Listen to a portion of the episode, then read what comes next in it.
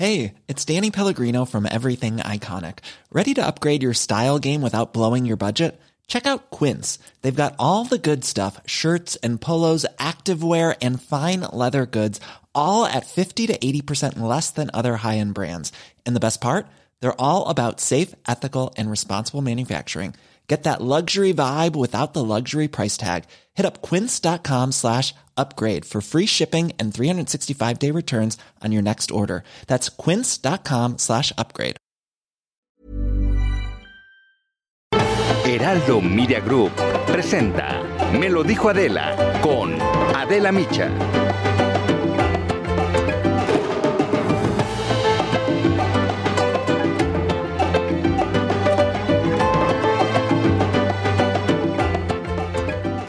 Bueno, pues tan pronto se conocieron los resultados de las pasadas elecciones, comenzó la carrera electoral para el 2024 y se empezó a definir con mayor claridad la segunda mitad del sexenio.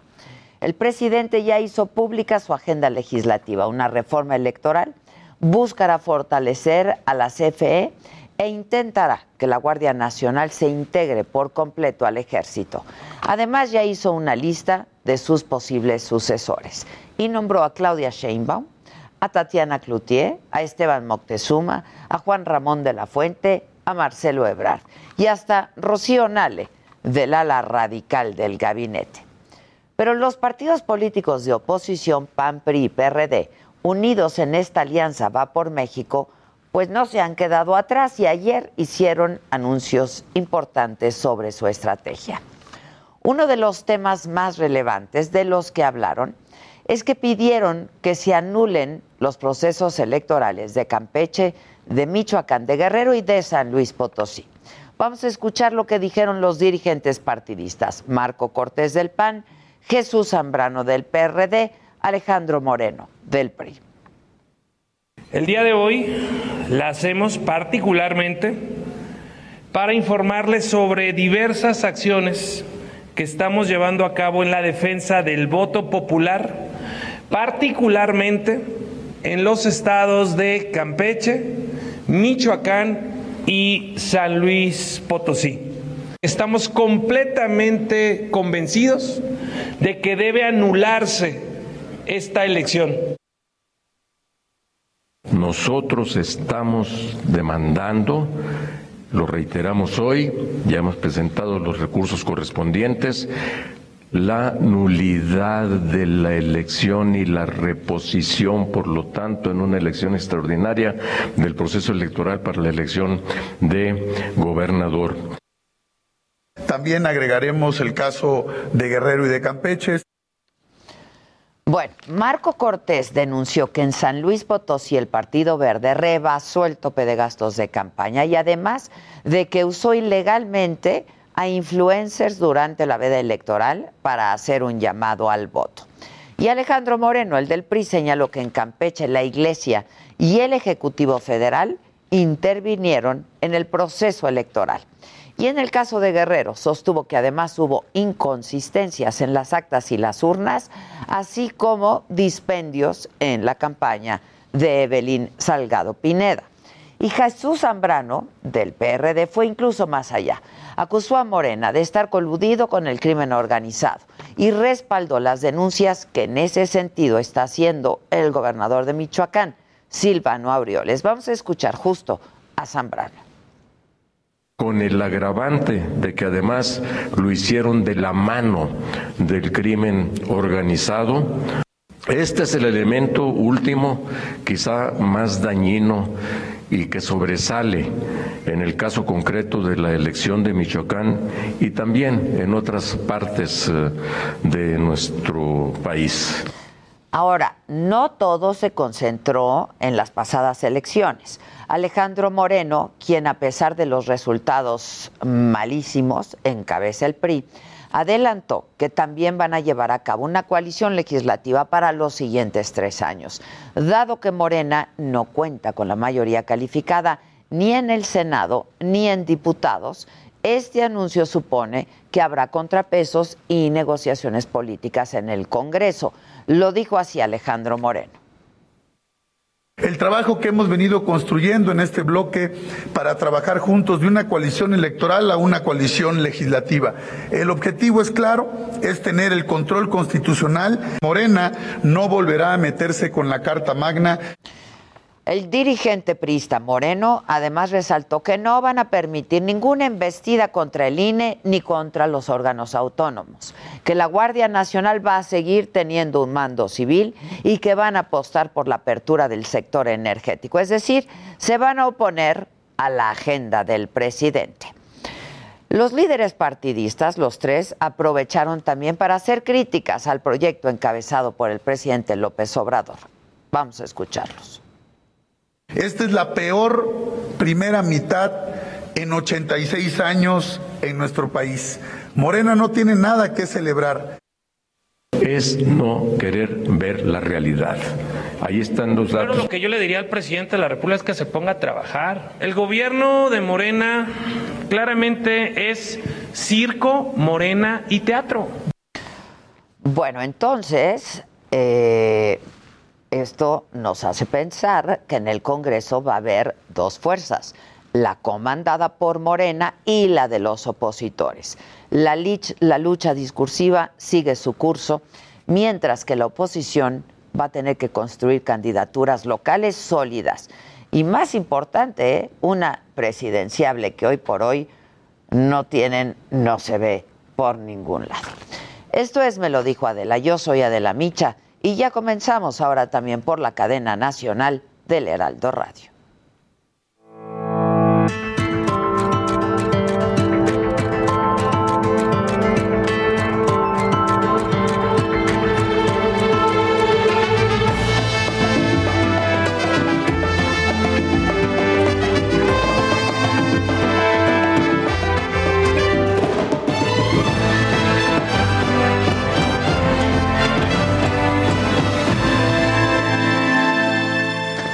¿Qué tal? Muy buenos días. Bienvenidos a todos aquellos a quienes ahora nos sintonizan a través de la cadena nacional del Heraldo Radio. Me da un enorme gusto saludarlos hoy que es miércoles 7 de julio.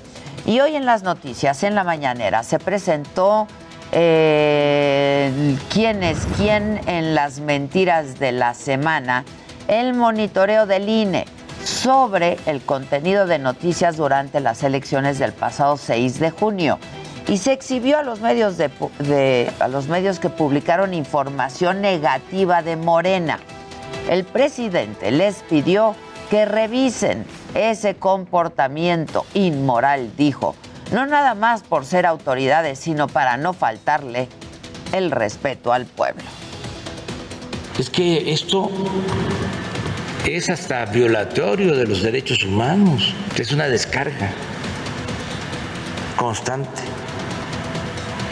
de mentiras.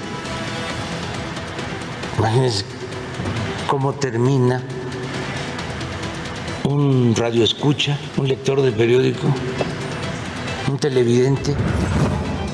Y el presidente habló también de su consulta popular para enjuiciar a los expresidentes de México el próximo primero de agosto y aclaró que no se trata solo de un asunto jurídico, sino moral, porque se va a condenar a los malos gobiernos.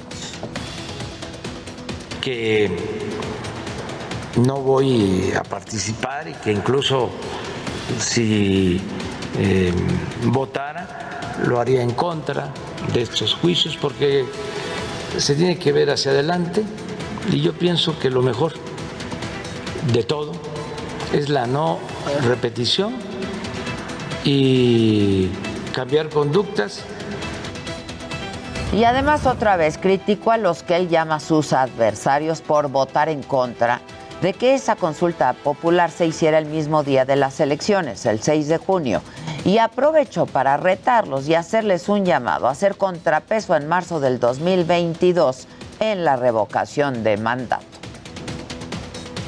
Que así como se agruparon la pasada elección, con todos sus medios, ahora de nuevo, porque es muy interesante, porque al final es un desafío y es el poder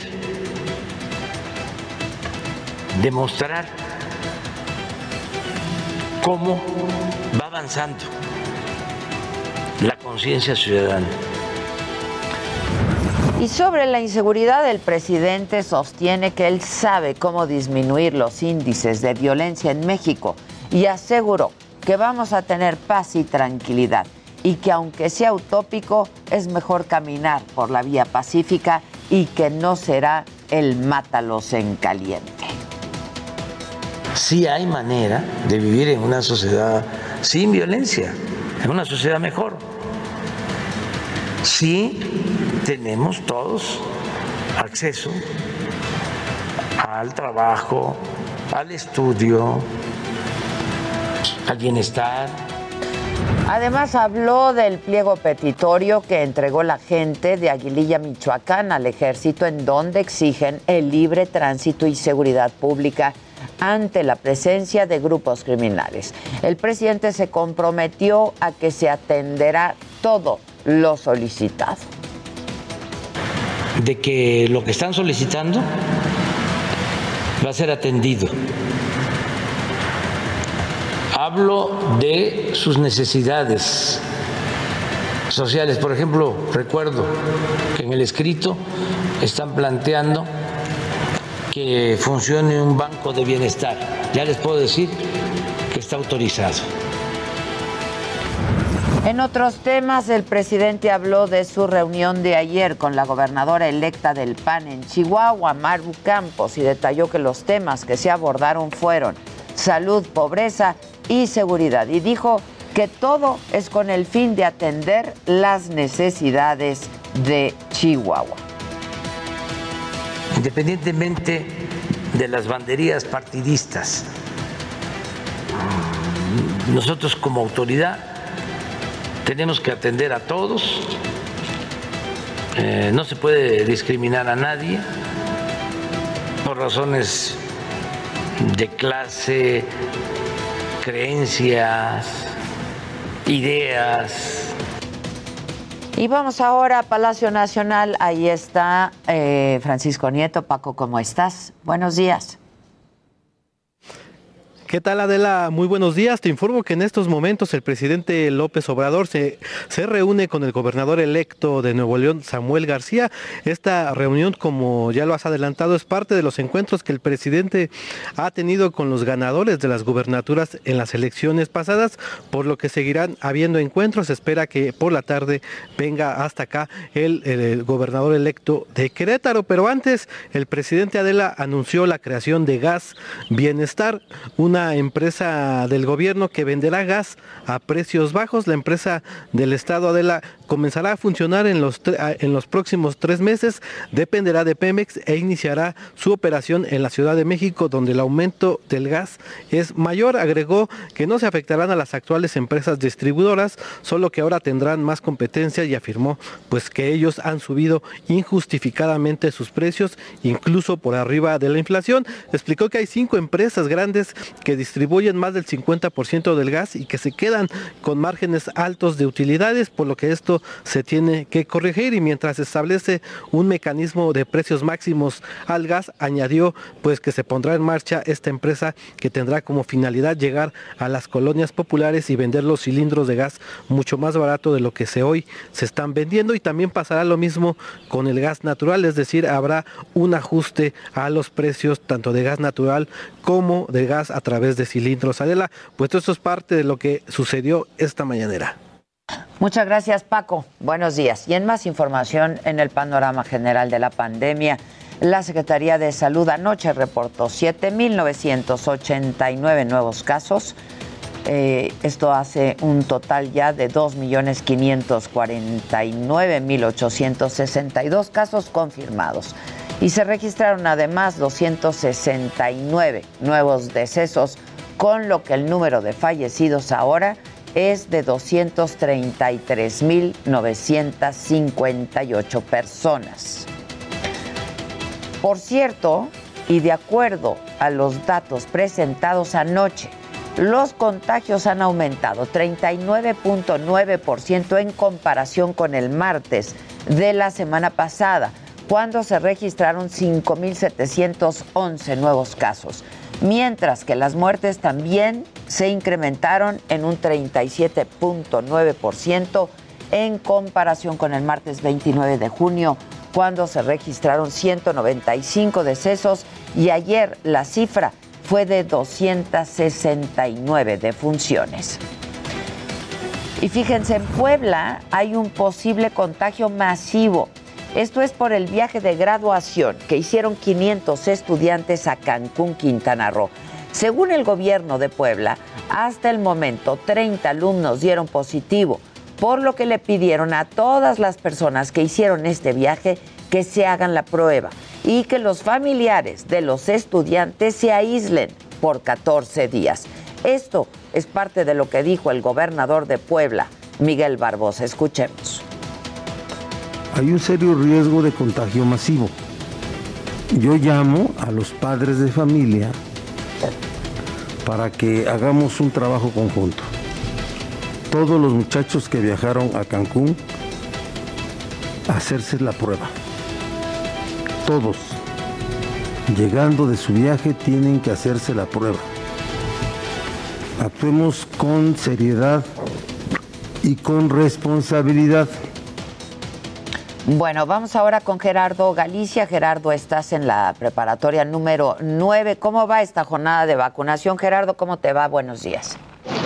Muy bien, mi querida Adela, excelente mañana y un tanto saturado el macromódulo que se ha instalado en la Escuela Nacional Preparatoria número 9. Como podrás apreciar, son cientos y cientos de personas las que están llegando para poderse aplicar la segunda dosis de la vacuna Sputnik. Son personas adultas de 50 a los 59 años los que en estos momentos están tratando de aplicarse su segunda dosis y toca turno para las personas cuyos apellidos comienzan con las letras D, E, F y G. El día de ayer, mi querida Adela, tuvimos algunos problemas, algunas personas haciéndose de palabras porque el proceso era verdaderamente lento y lo que estamos apreciando en estos momentos es que ha mejorado la logística. Por lo pronto, el tiempo de espera de esta enorme, enorme fila eh, es cercano a los 30 y 40 minutos. Vemos algunos trabajadores de la Secretaría de Salud eh, prácticamente eh, tratando de luchar para que las personas no se metan a la fila y respeten los lugares, que se trate de guardar la sana distancia que por algunos momentos se olvida. Así que si tienen planeado o ya necesitan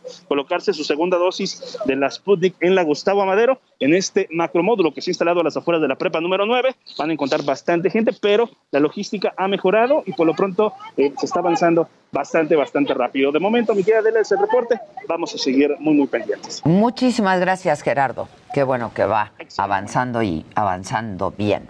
La Comisión Nacional del Agua ha informado que aunque las lluvias que han caído desde junio han comenzado a revertir la tendencia a la baja en los niveles de las presas que conforman el Cutzamala, aún existe un déficit importante del 23% por debajo del almacenamiento histórico. Así lo dijo eh, Víctor Burguet, el director del organismo de Cuenca Aguas del Valle de México. El almacenamiento en el sistema Cutzamala al 5 de julio lo tenemos en 301.4 millones de metros cúbicos, 38.5% de su capacidad de almacenamiento. En la parte izquierda pueden ustedes ver que Villa Victoria lo tenemos al 24.9%, la presa al bosque al 41.8% y Valle de Bravo al 43.2%. Estamos 22.9% por abajo del promedio histórico. Y la llegada de Elsa, que se debilitó a tormenta tropical, obstaculizó las labores de búsqueda y rescate de víctimas del derrumbe del edificio en Miami debido a los fuertes vientos y las lluvias intensas. Además, hay peligro de marejadas repentinas, inundaciones y tornados. Hasta ahora se ha confirmado la muerte de 36 personas, siguen muchas desaparecidas. Y déjenme, les adelanto de que hay que estar eh, pendientes el día de hoy. A las 10 de la mañana, eh, Samuel García, gobernador electo de Nuevo León, eh, estaría reuniéndose ya con el presidente. Y al mediodía, Alejandro Encinas, el subsecretario de Derechos Humanos, va a presentar un nuevo informe sobre búsqueda e identificación de personas desaparecidas. También a las 12 va a haber una manifestación en el Hospital López Mateos de Lista, en la Ciudad de México. Esto en apoyo a las personas enfermas de cáncer. El desabasto de medicamentos oncológicos, pues vamos, no termina de resolverse. Y hoy la Suprema Corte eh, deberá revisar el recurso que interpuso la Fiscalía General de la República en el caso del desafuero del gobernador de Tamaulipas, Francisco Javier García Cabeza de Vaca. ¿Y de qué hay que estar? Atentos en el mundo, en España regresan restricciones sanitarias para la vida nocturna eh, debido al incremento de casos de coronavirus asociados con el turismo y con las fiestas.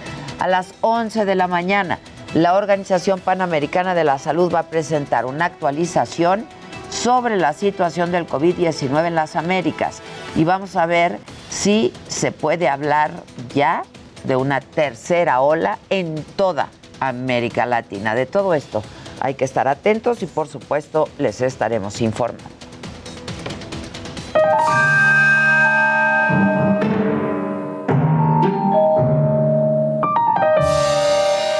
Buenos días. Hola. Hola. Hola, Ade. ¿Cómo estás? ¿Cómo estás en este miércoles que se siente como que otra vez larguísima la semana? Muy larga, ¿no? ¿Es un fenómeno que estamos enfrentando solo Adela y yo o les está pasando también? A todos, ¿verdad? Sí, muy larga. Pero además Adela ya dijo que los viernes ya no va a trabajar, entonces ya... Viernes. Próximamente, próximamente. Se trata. Está alentando el giro de la Tierra.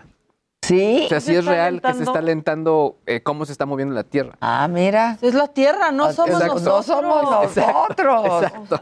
Y una se, se acuesta y de repente se encuentran con que ya sonó el despertador. Sí, sí, sí, sí. La verdad. Pero bueno, ayer eh, estábamos riéndonos de que en algunos centros de vacunación pusieron a maná. ¿Ya ¿Por qué cambiaron? pusieron a maná? Pues por suerte. No se ya escucharon, cambiaron. porque yo vi, yo vi. ¿Verdad? Sí. Es que ahora como que nos hemos dado cuenta que escuchaba cada quien por décadas. Lo que yo no entiendo ahora y que ya seguro vieron en, en las redes sociales es ¿por qué las botargas? Con la vacunación de 30 a 39 años llegaron las botargas. O sea, yo no sé si es un guiño como a las carreras de botargas de, No, que no. hacía Adal Ramones, que marcaron a mi generación. El, el baile del gorila Justo hoy cuando me estaban maquillando y peinando, Jasbet y Melina, nos estábamos preguntando de por qué ponen a bailar a la gente. ¿Por qué ponen a.? Es que Por un poco de calistenia, creo yo, o por qué, o para animarlos, no o sé, pasaron muchas cosas macabronas con esto. O sea, también ya luego mejoró la música porque dije, ya, neta, ya es lo que tenemos. O sea, el baile del gorila, que las JNS, que las quiero, pero ya esa es nuestra música de los 90, Cabao 7 Por lo menos mejoró porque de pronto sonaba What is Love. Sí, ¿no? sí. Ahí lo pueden escuchar.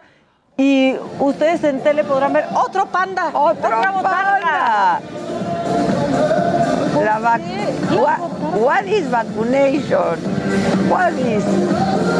Y ahí bien sedentarios los treintones moviéndose de mala gana. También. Pues no, y luego. No, no, no. Pero es que vean de rojo. Ahí sí mejora. A él no le gustó hacer eso. Yo sí le digo a mis contemporáneos. Ahí. Estás grabando. Oh, sí se ven bien jodidos. Parece que es vacunación de más grandes. ¿Viste? Algunos ni se querían mover. O sea, pero como muy apáticos. La verdad. Los treintones, mal. Porque aquí van a escuchar a Jeans, ¿no? JNS. Los treintones mal. eh, Vida sedentaria se nota en muchos. Mucho ¿no? sedentarismo. En mucho sedentarismo, la Me neta. tienen muy impresionados, pero aquí escuchen, está, está JNS y en este video, le cuento a radio, no se están moviendo, están pegados al celular los pobres de este escuadrón que baila, ahí desgañitándose y unos ahí en su celular, otros medio echándole ganas, que sube los hombros, que baja No, los no, hombros, no. Pero ve, ve el sedentarismo, ¿eh? Ve el Ah. sedentarismo. La verdad sí se ve. Vean el sedentarismo. O sea, Se les nota, ¿eh? ya la verdad. No es obsesión. No, por si extrañaban el 90s Pop Tour y sus 20 mil fechas, por lo menos lo escucharon mis amigos del, del 90s. Pero bueno, y otra cosa que pasó ayer, que bueno, ya que se anunció eh, la vacunación a 18, no saben qué quiere decir postración. Se volvió tendencia en Google. Son No. unos ignorantes en serio. ¿Qué? ¿Cómo? Decían que si estás en, eh, en postración y empezaron a googlear porque no sabían si estaban en postración o no. No tienen más. Bueno, vamos a hacer una pausa. Regresamos aquí en el estudio Javi Derma y un poco más adelante Ana Torroja. No se Continuamos en Me lo dijo Adela.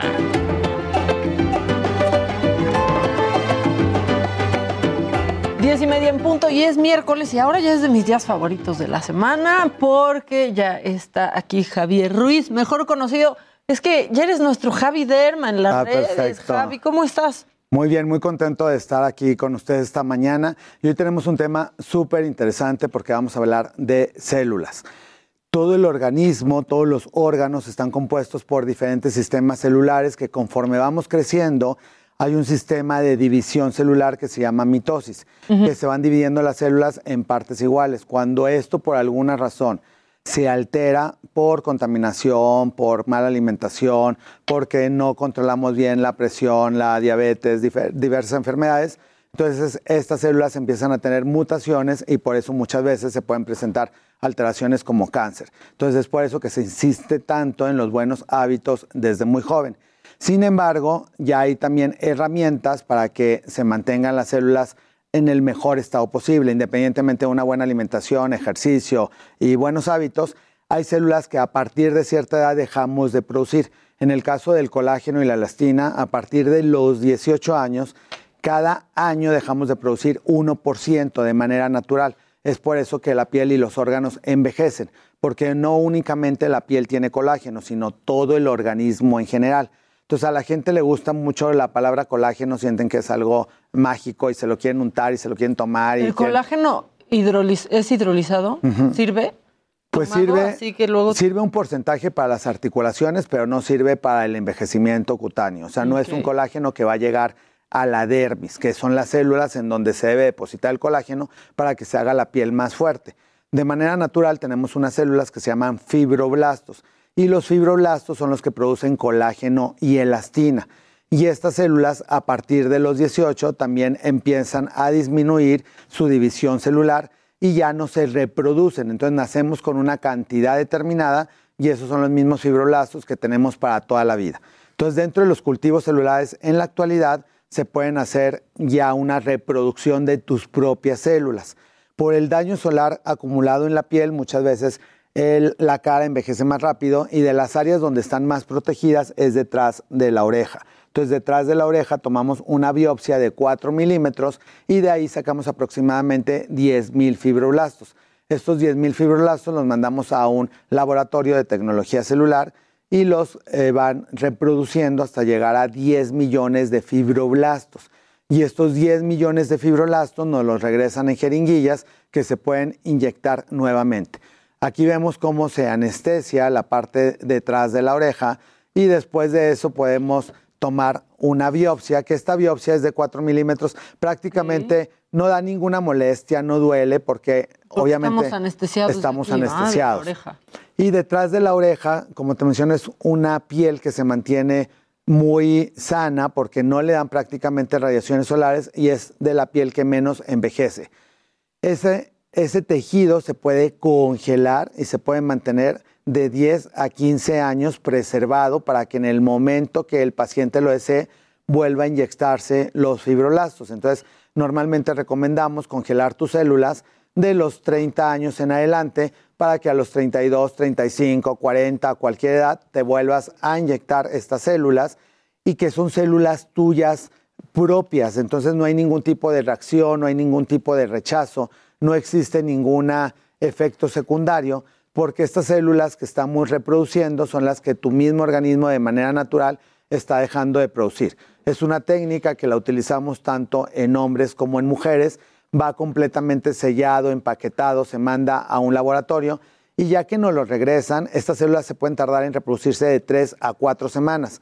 Ya que nos regresan las células nos las regresan en unas jeringuillas que vienen empaquetadas en un, eh, con un preservativo especial para que no se echen a perder y no se mueran y las volvemos a inyectar en toda la superficie del rostro. Se puede inyectar en cara, cuello, manos, prácticamente en cualquier lugar donde nos ha dado mucho sol y la piel empieza a envejecer. Con esto nos va a ayudar a que la piel se vaya restaurando y que se vaya manteniendo pues como la teníamos 10 años antes. ¿Se ve en automático el cambio? Prácticamente desde el día siguiente se empieza a ver el cambio porque estos es como un shot de tus propias células. Estas células que volvemos a inyectar en la piel nos van a ayudar a que de manera natural tus propios fibroblastos son compatibles con los que ya tienes en la piel y van a empezar a reproducir colágeno en la elastina y entonces sí te van a hacer como un efecto de relleno, de tensamiento, te van a empezar a borrar ciertas líneas que se van marcando por gravedad y por gesticulación con el paso del tiempo y es lo que de repente personas que empezamos a tener 50, 55 o pasan de esta edad y que se ve la piel como con una textura mucho más lisa, pues es que usan este tipo de tratamientos para que se vaya restaurando la piel. Y todo el tema de células, pues obviamente en la actualidad es muy sofisticado, avanzado mucho. Sin embargo, las células son unas moléculas que tienen que ser transportadas por medio de contenedores especiales porque si no se van a morir. Entonces hay que tener mucho cuidado también con de repente que vienen en cremas o que vienen eh, casi creo en shots o licuadas o en ciertas sustancias, pues obviamente pueden tener extractos proteicos, pero ya no van a ser células que estén vivas porque no están preservadas como debe ser. Y muchas cremas que dicen que tienen células madres, lo que tienen son células madres de plantas que ayudan a la nutrición de la superficie de la piel, pero ya no son al- células de, de adentro. Exacto, no son células humanas que realmente te vayan a quitar arrugas o que te vayan a tensar. Existen también algunas hasta vacunas antiedad, entonces también hay que tener cuidado porque de repente me llegan pacientes con, con ciertas marcas de, de vacuna que son piratas, que ni siquiera son originales, que no tienen permiso de COFEPRIS y que son derivadas de animales. Entonces, el ser humano no todas sus células son compatibles con los demás mamíferos. Entonces, hay células de borrego, de bovino, de cerdo, que en determinado momento, si un paciente tiene alguna patología cardíaca o de algún órgano, se pueden utilizar, pero no es para todos los casos. Entonces, no es que "Ay, me siento como más débil, me voy a poner una vacuna de células de borrego o de placenta que luego se están inyectando cerca del ombligo o se ponen extractos de, placenta que se recomiendan en algunos lugares y nos llegan con reacciones o con infecciones o inclusive con un inicio de una tumoración porque esas células se pueden ir reproduciendo ni pueden dar alteraciones. Entonces, sí hay que acudir con especialistas que les puedan decir exactamente de dónde provienen esas células y obviamente las mejores son las autólogas, las que vienen de tu propio organismo, como en este caso que se toma la biopsia de tu propio cuerpo y se vuelven a reproducir y se te vuelven a inyectar. No, y sí saber qué te estás poniendo, ¿no? De pronto sí salen como con estas vacunas que quién sabe de, de dónde sacan y se va, te lo van pasando de boca en boca y que quizás por ser más barato te lo haces. Por eso es importante también saber cuánto cuesta este tratamiento. Tampoco son cosas tan, tan baratas. Sí, pero todas no las- son baratas por una razón también. Claro, toda la tecnología celular tiene un determinado precio porque tienen que cultivarse y se tienen que preservar y son bancos inclusive de células parecidos a los del cordón umbilical, así como se puede preservar el cordón umbilical prácticamente para toda la vida de la persona que está cuidando su cordón. De la misma manera, las células que se sacan de tu propio organismo, que pueden provenir de grasa o pueden provenir detrás de la oreja, ahí sí ya las depositas en un banco de células que tienes que pagar una determinada cuota cada año para que sigan manteniendo tus células en ese banco y que cuando las necesites puedas hacer uso de ellas. Pues muy bien. La gente ya está preguntando, por ejemplo, cuánto cuesta. Por ejemplo, en el caso de los fibroblastos autólogos, que son tus propias células, el costo de la sesión está en promedio en 30 mil pesos, porque ya eso incluye todo, la biopsia, el mandarla al laboratorio, que de esas 10 mil células se conviertan en 10 millones, que te las regresen y que se inyecten. Y eso se puede hacer una vez cada año, una vez cada dos años o cada tres años, dependiendo del daño celular de la piel de cada paciente.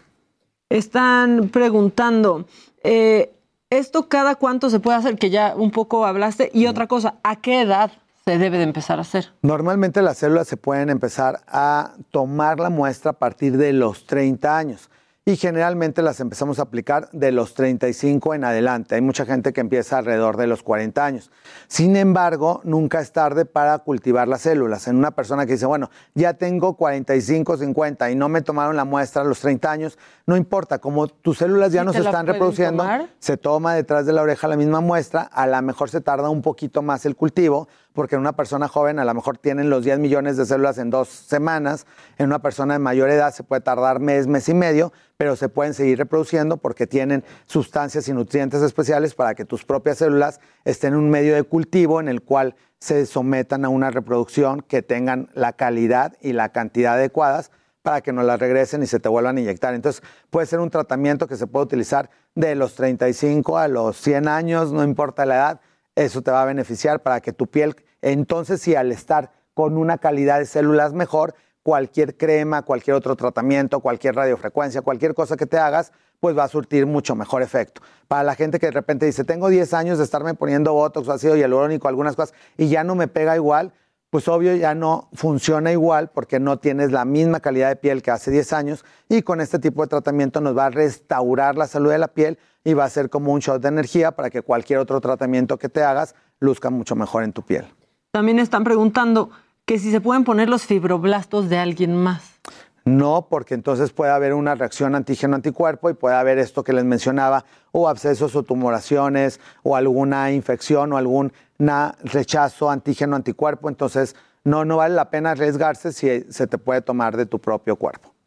Eh, también dicen, ¿podrían por favor preguntarle al dermatólogo qué podemos hacer? Bueno, es que ya, mira, es la historia de tu vida. Vienes para una cosa y te agarran para otra. Mi perfecto, Javi. eso- para eso estamos. ¿Qué se puede hacer para mejorar el salpullido o la irritación por el uso del cubrebocas? A mucha gente le está pasando o le están saliendo también granitos, en esa área. De hecho, hay una nueva patología que se llama mask acné, que justo por traer la mascarilla, sobre todo la gente que laboramos en hospitales o en escuelas que tienen que traerla las ocho horas de la jornada laboral, muchas veces hasta doble cubreboca. Entonces, así como evita que el virus entra, también evita que todo lo que uno está hablando, transpirando, respirando salga. Y obviamente el organismo en la respiración y en la saliva, pues van bacterias que no deberían de quedar pegadas o adheridas a la piel.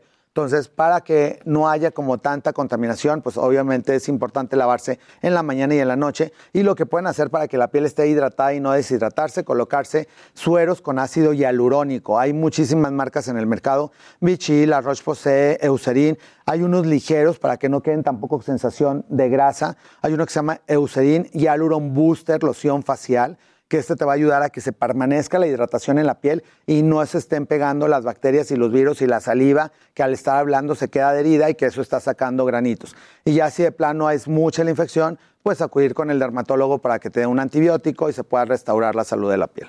También aquí dicen que si tienen que empeñar al hijo para los fibroblastos, ya cálmense. No, Javi tiene aparte unos precios muy buenos. Y bueno, y hay otro tipo de Y es una técnicas inversión también. también. Sí, es una inversión y pues obviamente hay muchos tipos de herramientas y hay muchos presupuestos también. Entonces, dependiendo de lo que estás dispuesto a invertir, pues ya se hace como un traje a la medida. Hay otras cosas que no son células, que se llaman skin booster, que son ácidos hialurónicos superficiales, que se inyectan a la piel y esos estimulan a tus propios fibroblastos a producir colágeno y elastina y para que permanezca tu piel lo más sana posible.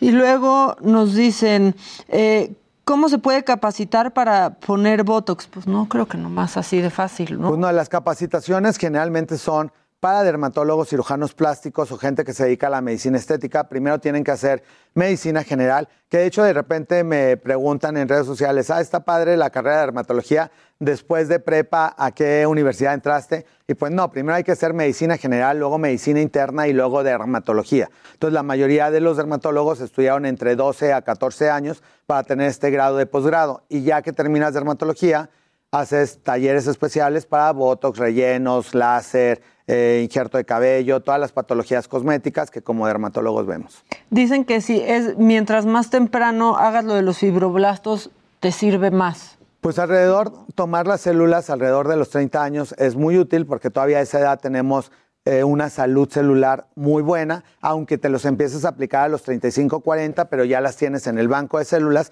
para que cuando tu piel se empiece a deteriorar ya te las puedas inyectar. Sin embargo, como les mencionaba, nunca es tarde. Si tienes 40, 45, 50, pues puedes empezarte a hacer este tipo de tratamientos.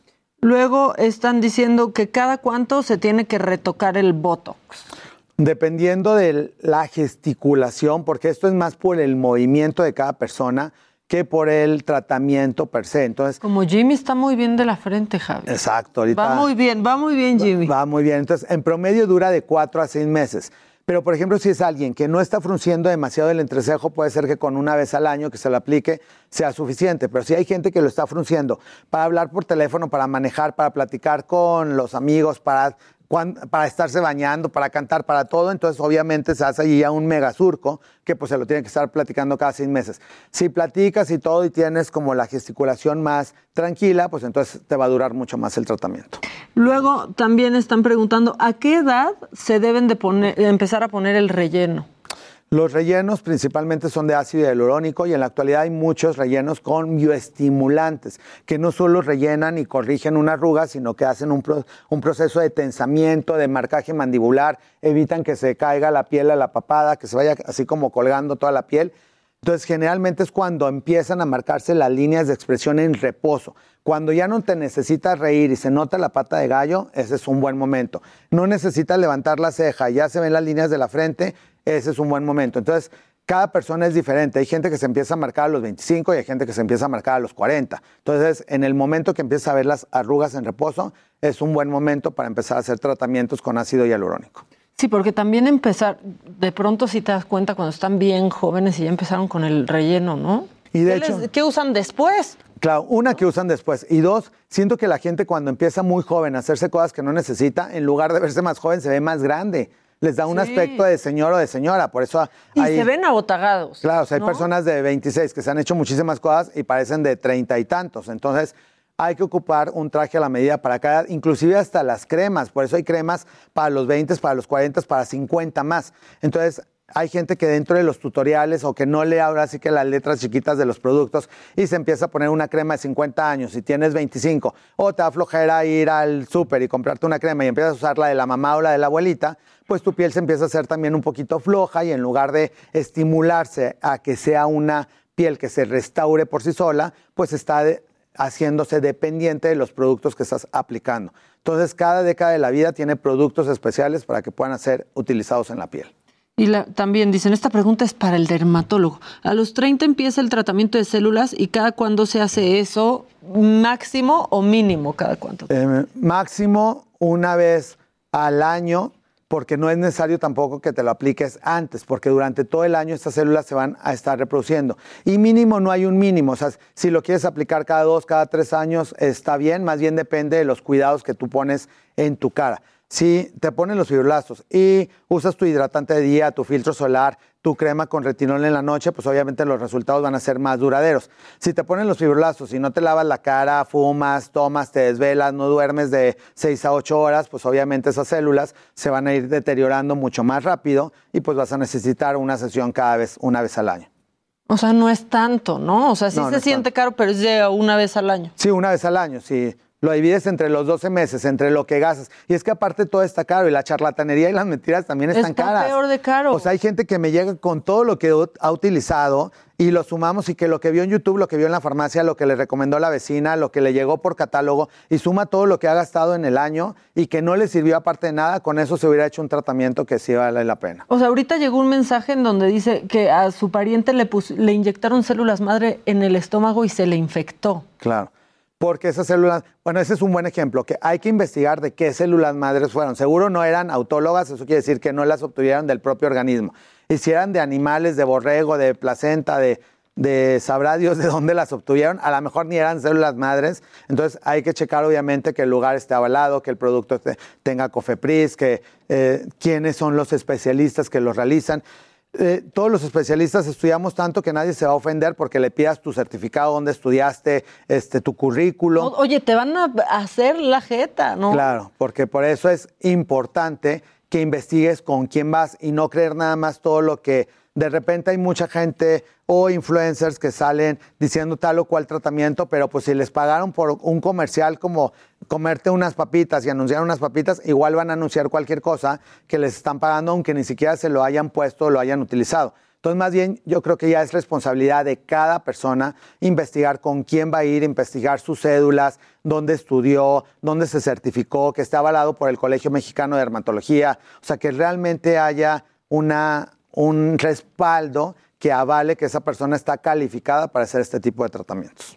Oye, y es que ahorita están diciendo que a los influencers, pues les creen, pero pues usan muchos filtros. Que como- es que sí es cierto. En Reino Unido es ya por ley los influencers cuando van a anunciar algo de la piel no pueden usar filtro. Claro. Sí, hay gente que, pues la me toca Sigan con- a los que vamos con Javi. No, no tenemos que usar tanto filtro. Sí, nos toca conocer a gente que los vemos de cara lavada y así la mancha, el hoyo, el pozo, el cacarizo y anuncian alguna crema que dicen que con eso se quitó. Pues no, por eso. Pero digo, sí es parte de culpa de la persona que hace el anuncio, pero la responsabilidad es de quien lo utiliza, quien se lo inyecta y quien se lo pone. Entonces, Tú como persona tienes que llevar tu propio expediente, investigar a qué clínica vas a ir, qué persona te lo va a inyectar, que sea alguien calificado y pues hacer como llevar como un seguimiento de todo, porque si te vas a cambiar de ciudad, vas a irte a vivir a otro país, entonces que puedas llegar con tu expediente, con los productos que se te aplicaron y que puedas saber exactamente qué, qué herramientas fueron utilizadas en tu piel. Porque hay mucha gente que se ha inyectado un sinfín de cosas y de verdad no tienen idea de qué les inyectaron. Entonces es muy importante que cada quien ya se haga responsable de las cosas que está utilizando. Ahora, como que sentimos que no es tan importante, ¿no? Porque si nos duele algo interno, vamos al doctor, ¿no? Y vamos a un consultorio serio y formal, no, no vamos con cualquiera a que nos recete. Y luego pasa que por sentir que es la cara, puedes no preguntarle tanto al doctor o no importa tanto, ¿no? Exacto, hay tratamientos que implican sangre, que ya para que haya sangre es que se puede transmitir cualquier enfermedad de virus, hongos, bacterias, y me toca pasar así por el centro, por lugares, por estéticas y todo, y con mascarillas de sangre y cosas que se están haciendo con microneedling, que son procedimientos médicos que se tienen que hacer en un consultorio, con una técnica adecuada, que se haya limpiado la piel perfectamente con un antiséptico, y todo lo que van a poner después de que se hacen esas perforaciones se va a absorber en la piel, y eso que se absorbe puede llegar a- inclusive a torrente circulatorio y a tu corazón, cerebro, hígado, a cualquier lugar. Entonces, no por ser la piel es algo inerte. En la actualidad se ha demostrado que la piel absorbe todo en segundos, por eso ya hay parches de, con hormonas para el corazón, para inclusive enfermedades en el cerebro, en el que después de que se aplica un parche, en menos de 15 segundos ya se está absorbiendo y ya está llegando a torrente circulatorio. Entonces hay que tener mucho cuidado con las cosas que nos aplicamos untadas. Con tratamientos como el nanopor, por ejemplo. Por ejemplo, el nanopor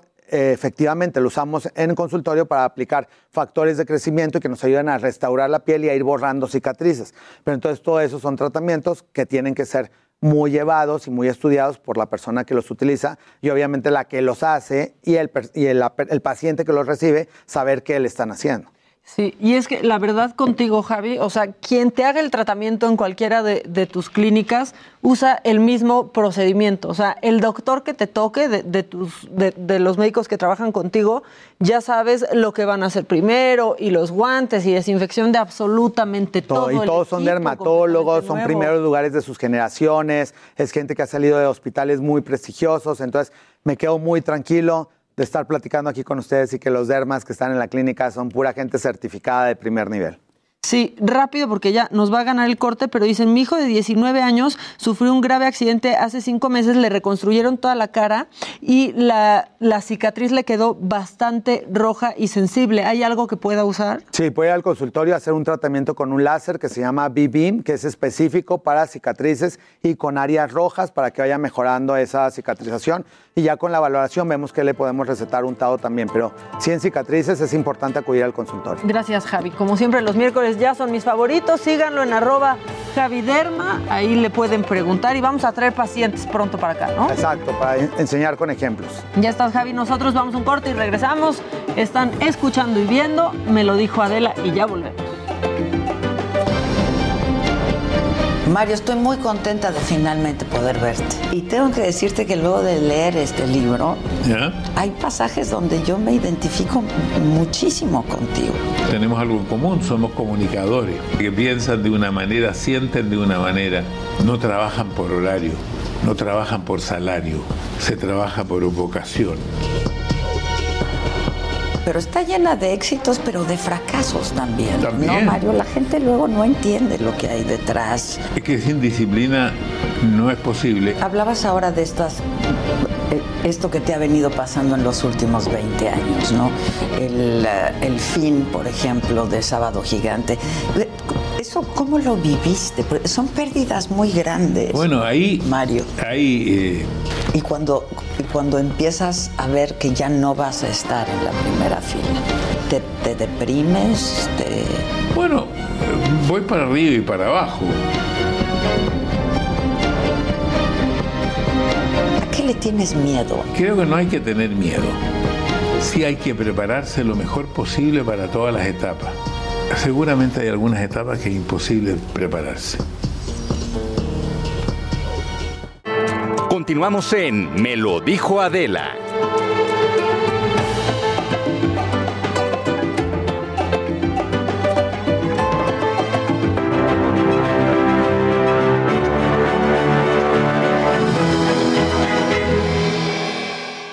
Ya estamos de regreso y es miércoles y me sigue gustando mucho el miércoles porque es día de mente mujer y me gusta más porque ya por fin puedo ponerle cara a la voz que escuchamos, siempre me lo dijo Adela, de Diana Martínez, que es reportera y colaboradora de Mente Mujer. Dianita, ¿cómo estás? Muy bien, Maca, buenos días. En esta ocasión no, vengo con temas judiciales, sino con un, tema, un tema de género que es muy importante. Durante la, pandemia por COVID-19 aumentó el trabajo no remunerado de las mujeres, esto es el cuidado de, de los hijos, padre, madre o cualquier familiar, incluso de la pareja. ¿no?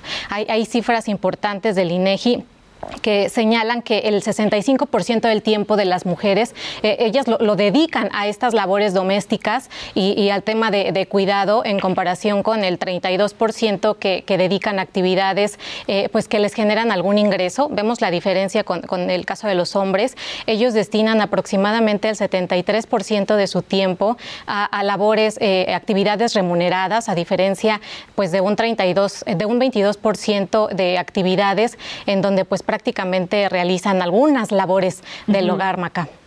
Oye, es que aparte hay esta, mm, pues como esta tendencia a decirle al- a la mujer como de, bueno, sí estás trabajando, pero no desatiendas por aquí a los niños, ¿no? O a pensar que aunque sea remunerado, es menos importante.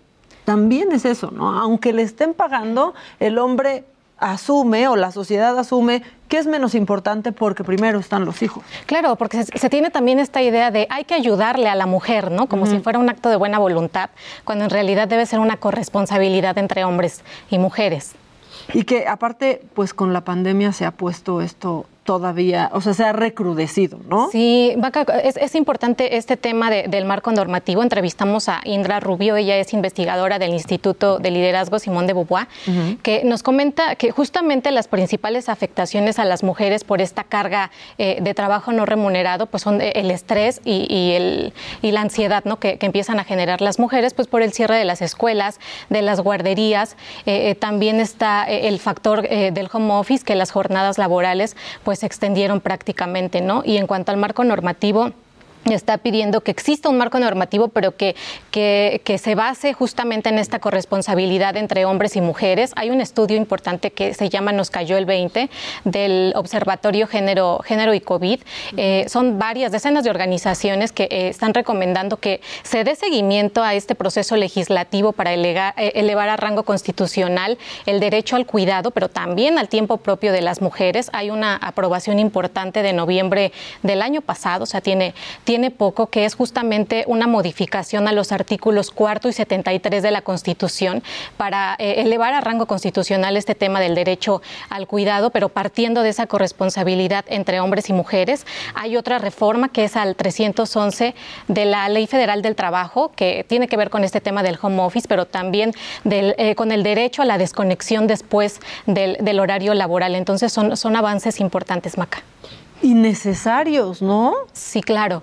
Sí, hay también a, nivel eh, eh, de gobierno federal una alianza global por los cuidados, la, está impulsando el Instituto Nacional de las Mujeres y también eh, ONU Mujeres, entonces están llamando a que se sumen cada vez más países, organizaciones de la sociedad civil y el objetivo es que existan acciones en materia de cuidados, el objetivo también es reducir las desigualdades entre hombres y mujeres, pero también que exista esta redistribución del tiempo eh, que, se dedica a los cuidados. Y considero que es también eh, importante, no sé si, si llegamos tarde, pero el, punto es que en este tema de la recuperación económica después de la pandemia se dé una recuperación también eh, con equidad, ¿no? Porque finalmente vamos a tener también secuelas en estas mujeres, lo, que comentaba Indra Rubio, pues con el tema de la ansiedad y, del estrés, yo platicando con algunas expertas en la materia dicen que las mujeres eh, sí son las que más acuden a solicitar ayuda psicológica, sin embargo,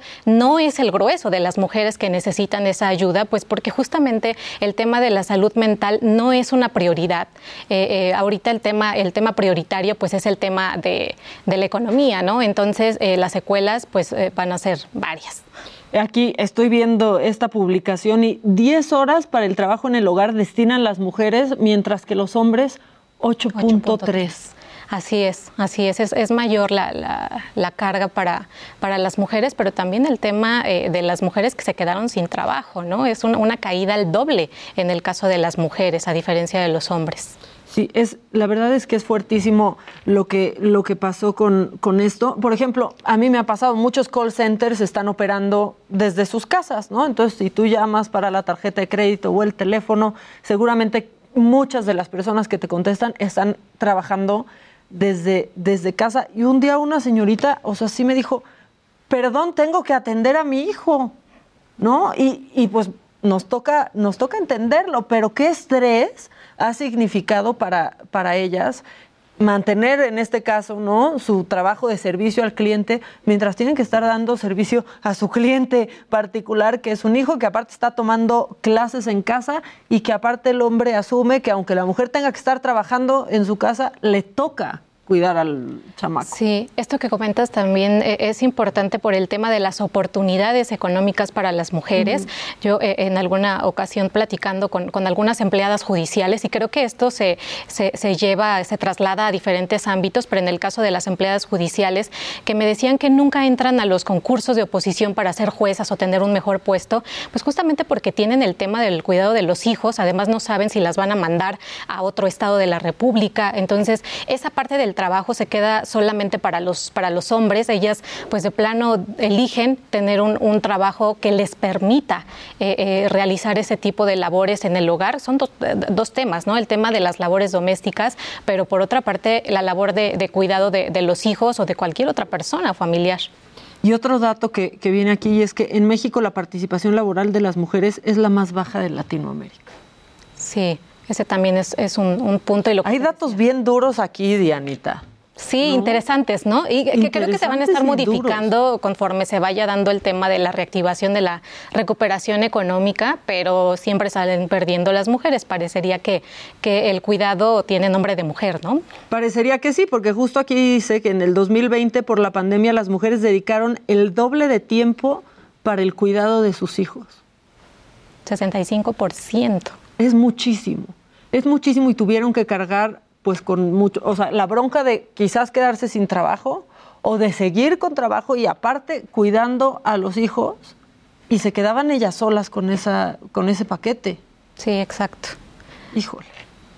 ¿Qué se espera? ¿Qué se espera en los próximos años, Dianita, con esto?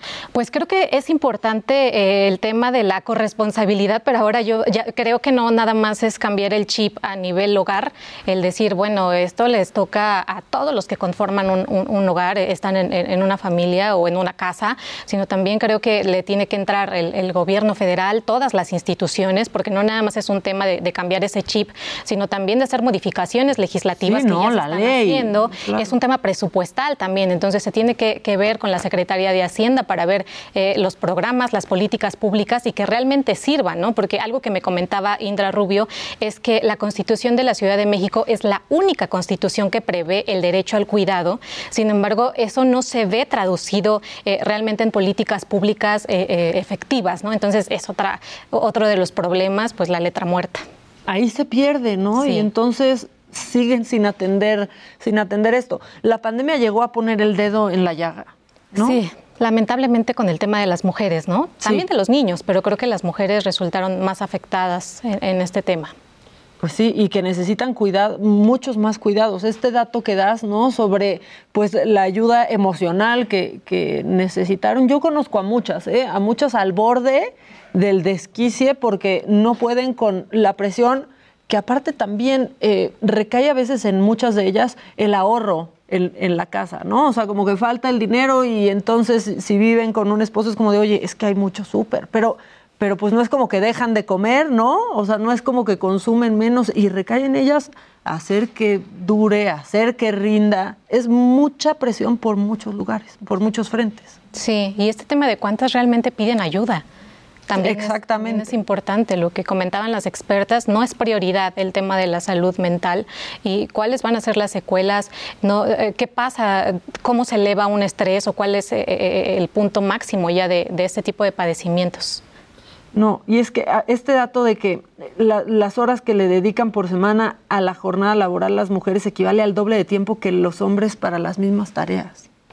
Y hay que ver el sueldo, ¿no? Que es menor también, porque ese es otro tema, es menor, lo sabemos. Sí, ¿no? sí, sí, sí.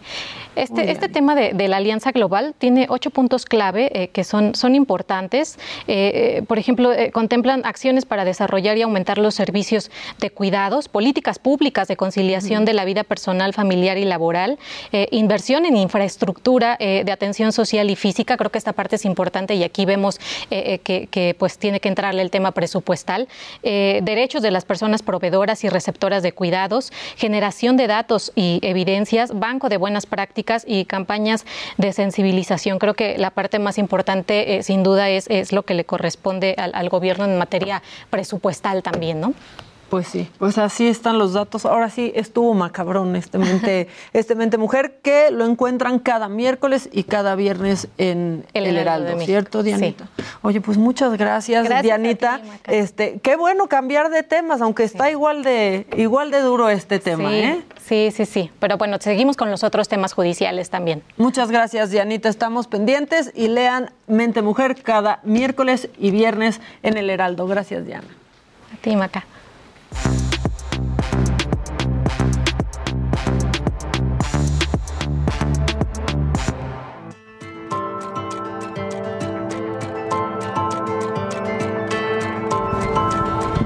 escucharon eso? Eso, eso quiere decir que ya es el montón que llegaron mis aves de rapiña, que luego, luego yo ya veo que se está preparando, pero el López Casarín, Jimmy, Luis G.I.G. y quién pide mano. Pues ya de una vez, ¿no? Así como dices. Velo cómo es. Ah, Ahora luego, luego. O sea, apenas Es se que están sentando Luis y Jimmy. El Casarín, digo, ah, creo que se me. Mira, además se me cayó. No trae micro, no puede hablar. No, Jimmy. hombre. Bueno, pues entonces arrancamos. Fíjense que tenemos nueve aplicaciones, fíjense, nueve aplicaciones para Android que podrían estarles robando sus datos en Facebook. Vamos a poner la lista en redes sociales nada más para que la tengan completo, pero son aplicaciones que parecían que eran normalitas, que no se veían así como muy truculentas, pero lo que te decían es, oye, eh, yo cuesto y puedes tener más funciones. Si quieres tener estas funciones, tienes que hacer login en Facebook. Y en ese momento, ¡zas! Te robaban tus datos, tus, datos de co- tus datos de cómo entrar a la aplicación. Son nueve, hay, hay de, eh, desde pues, temas que tienen que ver con salud, temas que tienen que ver con fotografía, con video. La verdad es que eh, fue una nota que se volvió viral en varios espacios, sobre todo porque las aplicaciones eran funcionales y estaban bien, pero al final tenían el trasfondo de robarte la manera en la cual entrabas a Facebook. Eh, vuelvo a repetir, estarán ahí en, en- en- mi Twitter para que lo puedan checar, pero bueno, eh, está una que se llama Processing Photo, otra que se llama Rubish Cleaner, ah, hay una que es eh, Horóscopo Pi y App Locker Manager, así que abusados y abusadas porque esto y abusades porque esto puede también el ser último anuncio de, de Mac, digo, es totalmente diferente, pero me encantó porque es un cuate que le pone no a todo, ¿no? Es lo que justamente platicabas de que se estaban creando muchas aplicaciones, pero que ellos decían que no te permiten, o sea, si le pones no, no hay forma de que rastreen absolutamente no. Exactamente. Pero bueno, este- esta es la, la- la que traía el día de hoy de Pulitzer. Yo tenía el Pulitzer, ya, es- este ya dando recomendaciones Sí, sí, ya no al presidente, al Nobel. Exacto. Oye, no, pero por ejemplo, eh, cuando te vas a conectar a un Wi-Fi, yo tenía esa duda desde el otro día. Hay algunos hoteles o la plaza en la que estás, lo, lo que sea, el aeropuerto, que te dicen conectar a través de Facebook. ¿Eso es insegurísimo?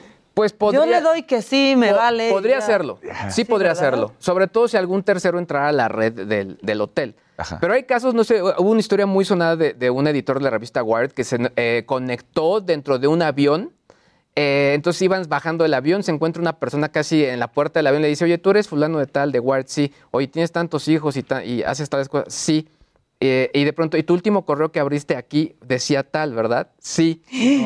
Y era un hacker que le dijo, oye, ten cuidado porque yo en la red del avión me metí y me, y me pude meter a los datos de tu computadora aquí dentro.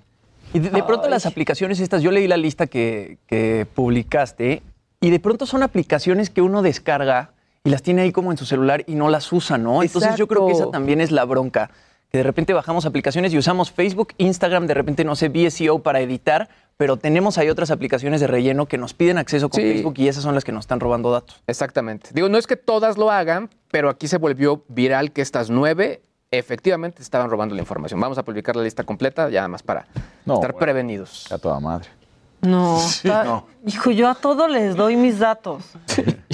Soy bien fácil para dar los datos, chavos. al final del día- Todos lo hacemos. Por ejemplo, es que en este tema del Wi-Fi lo haces por tener Wi-Fi. Claro, claro. O sea, sobre todo cuando estás, en, no sé, en el extranjero y demás, pues que a veces el dato sale caro, entonces le dices Pero además que cuando revisas todo. todas las redes que tienes, o no, Maca, Luis, Jimmy, de repente te das cuenta que tienes como una el listado de 25 y de Ah, repente te das cuenta que redes, el del café, el del hotel, el de no sé qué, dices, ah, caray, ¿para qué quiero todas esas redes? Sí.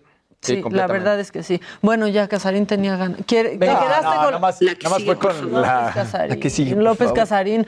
Que la, la Copa América solo ayer estuvo muy emocionante. Sí. ayer ya ni sabía dónde ver los partidos, hasta le escribí Ah, a sí, me escribiste, pero que me contestaste. Cinco minutos después. Es que estaba justo en los penales, estaba en, la, estaba en la locura. La verdad estaba escribiendo de Sí, todo lo que estuvo emocionante, ¿eh? Sí, Ayer. Sí, los verdad. penales son una cosa, eh, lo decíamos, que a algunos les gustan, a otros Sí. no. A mí sí me gustan, la verdad. Y es el momento de definición brutal. El portero, que ayer quien salva a la Argentina es el portero sin duda alguna, que lo hace espectacular. Pero vamos a hablar de que Montreal se retira de, la, ciu- de una de las ciudades posibles para hacer el Mundial de 2026, en el que va a estar compartido entre Estados Unidos, Canadá y México, que realmente es de Estados Unidos y nada más nos prestó unos cuantos partiditos para México y para Canadá.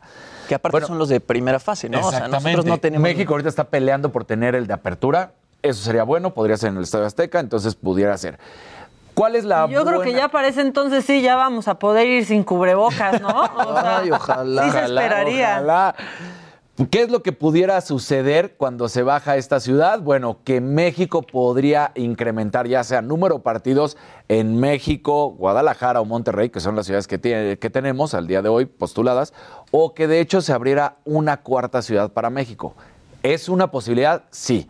¿Va a suceder? ¿Quién sabe? Recordemos que Canadá ahorita tiene dos ciudades, México tres, y 17 ciudades para Estados Unidos. O sea, la realidad es que Montreal es ya el dijo, Mundial no, de yo- Estados Unidos. Oye, ¿y qué es no más quiero- coherente? ¿M- ¿Más, ¿Más partidos o más sedes? No, más partidos. Más partidos, Más ¿no? partidos, claro. Por eso lo decimos. La realidad es que este es el partido, este es el Mundial de Estados Unidos una vez más. Nada más que como que compartió para que, bueno, pues también ponemos a México y para empezar a hacer esta federación o confederación del norte, todos juntos, de lo que están tratando de hacer. Sí, que no se siente que vaya a ser como un mundial así en México. Sí. O sea, son 10 partidos del Mundial en México y se acabó. Sí. Esa es la realidad. Y si es que incluyeran a otra ciudad, ¿cuál sería? O sea, México está Ciudad de México, Guadalajara y Monterrey, que pues tienen Hoy por- estadios importantes. Hoy por el estadio por lo que sería para mí el Estadio Santos, porque es uno de los más modernos, uno de los más nuevos, exactamente, Torreón, porque los demás estadios no están a la fecha, no son nuevos, por ejemplo, el de Monterrey, pues el del equipo de Monterrey es nuevo y está espectacular.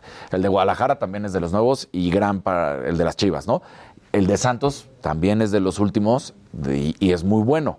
El único viejo de todos esos que estamos platicando es el Azteca. Pero es el Azteca. Exacto, por historia lo tienen que meter. Exactamente. También le harán una remozada como ya se hizo en su momento cuando el fútbol americano pidió que se cambiaran vestidores, las zonas. Entonces todo eso pudiera volver a suceder eh, con el Estadio Azteca. Entonces, si hubiera una ciudad extra, yo lo vería que fuera Santos y si no, pues simplemente más partidos en alguna de estas ciudades que ya tienen. Entonces, pues vamos a ver. Es, es una posibilidad, no es 100% real, pero es una posibilidad que se pueda dar. Pues ya veremos. Pues ya veremos. Oigan, Jimmy, Jimmy, Jimmy, ¿por qué estos dos no te dejaron? Sí, dejaron. Pobre de Jimmy. ¿eh? rapiña, aves de rapiña. Oigan, la actriz Gala Montes publicó un video que no sé si ya vieron. Digo, la actriz Gala Montes, ella es famosa por su papel en El Señor de los Cielos, salió en Mi Familia Perfecta, entre varias otras cosas, y ahora acaba de subir un video invitando a la gente a ir a la mega marcha del 24 de julio contra Hugo López Gatel por todo el tema pues, de falta de medicamentos. Así que vamos a escuchar lo que dijo Gala Montes. Hola, soy Gala Montes y el desabasto de medicamentos y quimioterapias para niñas y niños con cáncer por más de dos años es una terrible realidad que ha costado la vida de más de 1.600 niños que no debieron de haber muerto. Por eso, este 24 de junio te quiero invitar a que te unas a la mega marcha que se llevará a cabo en la Ciudad de México para exigirle al gobierno que termine de una vez por todas con esta crisis humanitaria. Pues eso dijo Gala Montes, así invitó a sus seguidores a ir a esta marcha. Y bueno, por ahí pues ya está corriendo la noticia de que ya se está confirmando esta mega marcha, no solo en la Ciudad de México, sino en Nuevo León, San Luis Potosí, Puebla, Chiapas, Guerrero. Y ya lo dije en la Ciudad de México, así que, pues bueno, a ver cuánta gente jala esta, a esta mega marcha por la falta de medicamentos y por las cosas que se le ocurre decir a Por la falta Hugo López. Hay, hay más movimientos también. María León ayer subió una, una foto este, con playera, esa es la noticia. No, no es cierto. No, con una playera que, que decía no hay, no hay quimio, le empezarán a, a mandar y pues se, se hará ruido con, con esto. Pero ya que tú mencionaste al doctor López Gatel y si me lo o sea, Por si me dan chance en lo, en lo macabrón, yo creo que pues ahora con la pues con este anuncio de que ya se pueden vacunar los de 18, bueno, registrarse para vacunarse Exacto. los de 18 en adelante, pues han salido muchos temas, ¿no? Ayer me decía Luis G.I.G. que se hizo tendencia Tinder, porque ahora van a ir este, a ligar después de más de un año los de 18, pues en el centro de vacunación, que no Claro. han podido, aunque sí están saliendo, están saliendo demasiado para muestra el brote de, de Puebla con su viaje de, de generación, pero, este, pues, ¿qué le preguntamos? ¿Qué es lo primero que preguntamos los mexicanos a un doctor cuando nos manda una medicina, cuando nos van a hacer un ¿Puedo tratamiento? tomar? ¿Puedo tomar? ¿Puedo tomar? Claro. Exactamente. Entonces, Respondió rápido. Respondió rápido. Ah, pues sí. Soy hijo de doctor, además. Pero aparte sí es cierto. Oye, ¿puedo tomar, doctor? Bueno, pues esto responde el doctor López Gatel y aquí sí, háganle caso, háganle caso, escúchenlo. No deben interferir con la vacunación. El tema del alcohol, que ha sido muy sonado. En general, el consumo excesivo de alcohol causa daños a la salud pública y a la salud individual. Eso es muy conocido. Pero no hay una prohibición para tener actividades convencionales, consumo moderado de alcohol, por ejemplo. Entonces, no, no debería ser un problema. Importante mensaje que damos desde ahorita y lo estaremos repitiendo eh, como mensajes de promoción de la salud. Lo que ya ha dicho el presidente, vacunarse reduce muy significativamente el riesgo de tener enfermedad, sobre todo enfermedad grave y muerte. Muy significativamente estamos hablando de que prácticamente todas estas vacunas reducen más del 92% el riesgo de enfermedad grave y reducen 100% el riesgo de muerte, o casi 100%, 99.99%. Pues ahí está. Háganle caso, háganle caso al ¿Sabes doctor por qué se López hizo la, prohibición del alcohol en su momento? Porque supuestamente, bueno, no supuestamente, después de que se vacunaba, la gente decía, pues ya soy inmune. Entonces se iba a celebrar y se iba a, a convivir y empezaba abrazos y todo eso y decías, pues no, espérate, así no va la cuestión. No, y otros Entonces por eso se prohibió. Decían que también porque pues podías confundir los síntomas de la cruda con una reacción adversa. Y yo sí creo, porque la Sí. reacción de la vacuna Sí sí, se puede ser de una cruda. Sí, o sea, pero que te duelen Sí, los huesos, pero que te sientes vulnerable, que quieres llorar. O sea, porque Ya no más, no hay estado más puro del ser humano que uno crudo. O sea, Sí. en serio, es el más noble. O sea, uno crudo es noble, sensible. Pero es también sea, mentiroso. ¿Cuántas veces el crudo no dice Dios nunca más? Y ahí estás a la siguiente. Sí, es que se olvidan. Los dolores se olvidan. Algo que no tengas que contar. No, fíjate, yo sufro de crudas, la Oigan, verdad. Pero ahora, todo esto del anuncio de los de 18 y más, pues tú debes de saber, y, y lo contamos rápido para tele, pero también en radio, cómo postración se hizo Sí. eh, viral en Google y es que empezaron a googlear qué quería decir. Yo no puedo creer que no sepan qué quiere decir postración. ¿Por qué se hizo y por qué salió esta palabra? Porque en la página de registro te preguntan si puedes acudir al centro de vacunación o estás en estado de postración. Esto es porque, bueno, pues hay gente que no puede salir de su casa por distintas enfermedades, que no se puede, eh, pues, desplazar hasta el centro de vacunación y tú pones que estás en estado de postración y van y te vacunan. Y al parecer fue una pregunta dificilísima. Aquí hay algunos memes. Felices, ¿qué, qué decía ese meme? Felices por saber que ya se pueden registrar, esperando que sea fácil. Y Y no- sale la pregunta de la postración. No, o sea, incluso hay, hay tendencia, en este caso en Google, con respecto a artículos que tienen que ver con qué es postración.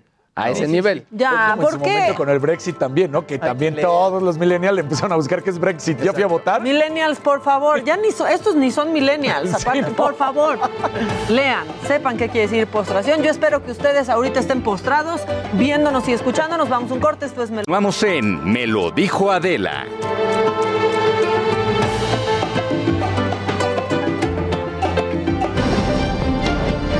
Mario, estoy muy contenta de finalmente poder verte. Y tengo que decirte que luego de leer este libro, hay pasajes donde yo me identifico muchísimo contigo. Tenemos algo en común, somos comunicadores, que piensan de una manera, sienten de una manera, no trabajan por horario, no trabajan por salario, se trabaja por vocación. Pero está llena de éxitos, pero de fracasos también. También. No, Mario, la gente luego no entiende lo que hay detrás. Es que sin disciplina no es posible. Hablabas ahora de estas eh, esto que te ha venido pasando en los últimos 20 años, ¿no? El, eh, el fin, por ejemplo, de Sábado Gigante. Eh, ¿Eso cómo lo viviste? Son pérdidas muy grandes. Bueno, ahí, Mario. ahí eh, Y cuando, y cuando empiezas a ver que ya no vas a estar en la primera fila, ¿te, te deprimes? Te... bueno, voy para arriba y para abajo. ¿A qué le tienes miedo? Creo que no hay que tener miedo. Sí hay que prepararse lo mejor posible para todas las etapas. Seguramente hay algunas etapas que es imposible prepararse.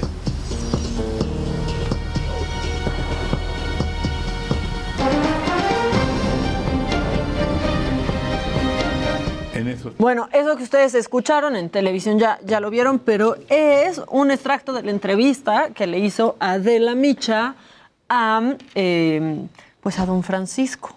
Y dicen que estuvo muy, pero muy buena. Y próximamente la podrán ver y escuchar en Me lo dijo Adela. Daniel, rápido, tú tienes algo Sí, de se acaba de declarar en estos momentos eh, estado de emergencia en Tokio. Estamos a dos semanas de que inicien los Juegos Olímpicos y ya de- decidieron qué es lo que va a estar pasando, o por lo menos acaba de decir esto el Comité Olímpico. Va a ser con, o sea, va a afectar la afición.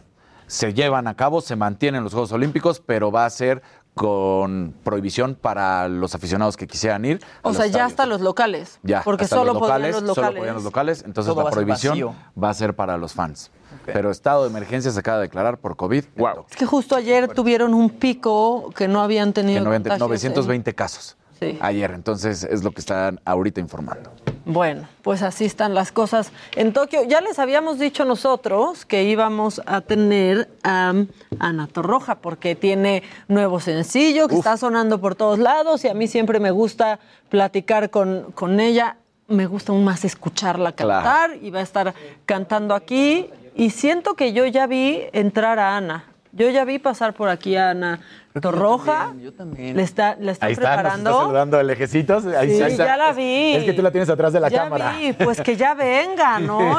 En cuanto Que esté, venga. que venga Ana Torroja, porque aparte, ahora sí que, híjole, se unieron dos titanes, porque, pero Ana Torroja, pero con Alaska. Sí, nos tiene que contar eso, porque en los ochentas justo era una cosa como pues Mecano y, y Alaska, como que eran dos proyectos Que no se podían ahora. juntar y que se junten ahora es algo... Yo creo que ya ya sonó, por ejemplo, en los centros de vacunación. Ya, ya, seguro. Sonó, ya sonó. Y. Alaska también. Y aparte va a estar en el noventas. En el noventas, en noviembre. Que eso sí va a ser muy impresionante. Yo me hice muy, muy fan de Mecano porque mi hermano, el mayor, era gran fan de Mecano. Entonces a mí me tocaba escucharlo y sí, la verdad es que es espectacular. O sea, y Ana también, cada vez que ha cantado sola. Yo la, pues, la fui a ver cuando cantó con, con Miguel Bosé. Pues súper concierto. Pero ya está aquí, mejor que, que nos cuente todo, porque yo ya la estoy viendo, ya estoy viendo que se está preparando para pasar, y aparte cada vez que la veo está mejor que la anterior, Claro, yo no o sé sea, qué se hace. es- Ana por favor, Torroja. por favor. Oigan, todos. O así, o- quieras. a lo turco. Hola, Ana, ¿cómo estás? Como tú Bien. quieras. Anita, Bien, bien. Hola, ¿cómo ¿qué tal? estás? Muy bien, ¿y tú? Pues bien, así, ¿verdad? Sí, pues así. Hola, Ana. ¿Qué se le va a hacer? Y con esto que acabáis de decir de Tokio, Sí. híjole. Bueno, de Ya Tokio sé. y de todo el mundo. Aquí, en España. En España también. También, que ahí también. como que ya lo dejaron ir, ¿no? Bueno, yo creo que se han hecho cosas que no se deberían hacer, como los viajes de fin de curso, en fin, esas Aquí cosas. también Claro. está pasando Que todavía no se deberían de hacer. Todo el mundo quiere viajar, todo el mundo quiere ir a eh, hacer la vida de, de siempre, pero no es el momento todavía. Sí, todos extrañamos nuestra vida, pero hay que esperar. Yo te iba a decir. Que qué gusto tenerte en México, pero siento que te tenemos en México siempre, Anita. No me he ido, O bueno, sea- sí me he ido. Me voy a ratitos, pero, pero siempre vuelvo. Bueno, pues, Meji- pues aquí vivo, aquí estoy, feliz de la vida, encantada en, en este país que, que amo y que, eh, y que siempre me, me- me- me da muchas alegrías. Extraño el mío, no, no voy a decir que no, pero tengo la suerte de poder ir y volver, así que... Pues sí, a mí, a mí me da mucho gusto verte otra vez. Creo que te vi la vez pasada cuando estabas promocionando tú y tú y tú y tú. Llama, ¿no? Sí, Con llama, ¿verdad? Sí, es verdad, sí. ahí en el- Exitosísimo de- también. de pie. Sí, en, te- en Televisa Chapultepec. Ahí nos, ahí nos vimos. Ahí en un, en un estudio que no tiene mucho que ver con este, ¿verdad? Este sí está un poquito mejor. pues, cada uno tiene su encanto. Cada uno su, su encanto. Qué, qué elegancia para decirlo. Exactamente. ¿Cómo, ¿Cómo viviste esta pandemia? Que por este nuevo material me imagino que de manera muy creativa, Ana. Pues mira, no te creas. O sea, sí que, sí que no he dejado de hacer cosas. Por ejemplo, cuando salió el, último sencillo antes de hora y cuarto, que es cuando tú me bailas, pues como no se podía mm, ir a ningún lado a rodar mm, vídeos, pues me lo rodé en casa. Me hice una autofiesta y, y una, un autoantro y, y mucho selfie. Mi familia me ayudó un poquito también. Eh, me grabé, he aprendido a grabarme con la compu que no sabía. Yo soy des- un desastre con la tecnología, entonces he aprendido a grabarme en casa y he aprendido muchas cosas. He escrito muchas letras, no tanta música, porque la música la he utilizado como compañera de viaje, como compañera de pandemia, como, como oyente, ¿no? Como, como público. ¿Cómo nos acompañó la música, verdad? Increíble. ¿Y qué estás escuchando? De todo, depende.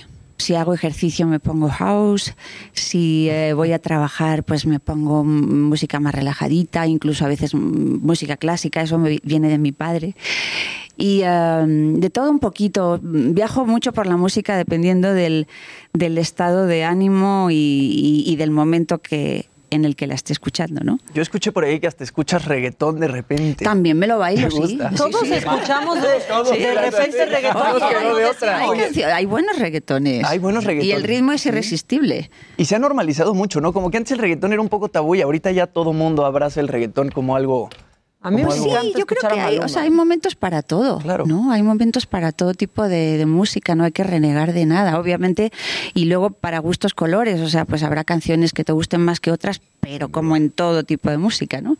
Oye, para los que tienen así como a Mecano, como su gran grupo, ¿tú tienes uno de a ti que sea tu gran grupo que te encante?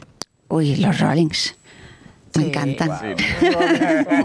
Por ejemplo, o los Beatles también en su, en su- es que suena a prehistoria casi, ¿verdad? Pero, pero que suenen más, más que bien, suenen que suenen más. más. Sí, sí, la verdad es que, hay, hay música, o sea, cuando escuchas un Let It Be o cualquier otra canción de los, de los Beatles, es que hay canciones que no pasan, Nunca. ¿no? El tiempo no pasa por ellas, ¿no? Cada vez tienen más solera, además. Bueno, y las que llevan tu voz, la verdad es que son eh, Esas entran en ese pasan. eh, campo semántico. Muchas de ellas sí, y es un, un regalo, la verdad, es una, es una suerte porque no es normal que uno tenga tantas canciones eh, que hayan sobrevivido al, al tiempo y, y que se hayan heredado de generación tras generación, ¿no? Ana, ahora eso que dices que aprendiste a grabarte en pandemia, este, ¿aprendiste a producir tu música Sí, en, sí. en la computadora? Sí, eh, me hice, o sea, bueno, me, me Wow. com- compré un micrófono por, por internet, pues tampoco se podía ir a ningún lado. Y, em, y entonces pues me hice ahí mi mini estudio, em, a veces mm, se me pasaba de saturación, o sea, me volví un poquito Claro. loca, pero, pero al final lo conseguía con mucha paciencia y, y lo- y también, pues, oye, ¿esto cómo se hace? Porque yo soy nula para leer instrucciones, o sea, odio leer instrucciones, entonces yo voy sobre la marcha. también, voy Sí, aprendiéndolo. Eso, sobre la marcha, entonces a veces te equivocas, claro, entonces, por favor. Es que qué desesperación, porque no podías salir a un estudio y hacer lo, lo que haces. No había otra opción. No, no había otra opción, pero la verdad es que ha estado interesante. Pues eso, he aprendido cosas que no, que no sabía. Hemos tenido que ser creativos de alguna, de formas diferentes y, y adaptarnos a la, a la situación, ¿no? ¿Y para qué no rebotara la voz o algo así? ¿Hiciste todo hermético o al final del día? Pues mira, puse un calcetín en, en el, en, Los en el trucos de micro pandemia para, los, calcetín, para las pero ahora Para el popeo. para el popeo. El por ejemplo, y, y- y mucha ropita así en el armario, así. Me puse, me, me ponía de cara al armario eh, y, y la ropa me hacía de, de aislamiento, ¿no? Así. Oye, sí, es que esta pandemia a muchos nos hizo estar en el closet. Yo luego también grababa cosas en el closet. Solo para eso entraba, ¿no? A grabar, pero porque si no, no se escuchaba bien. Es verdad. O sea, teníamos que estar ahí improvisando. Volver al closet, sí. Exacto, solo para grabar. Solo para para grabar.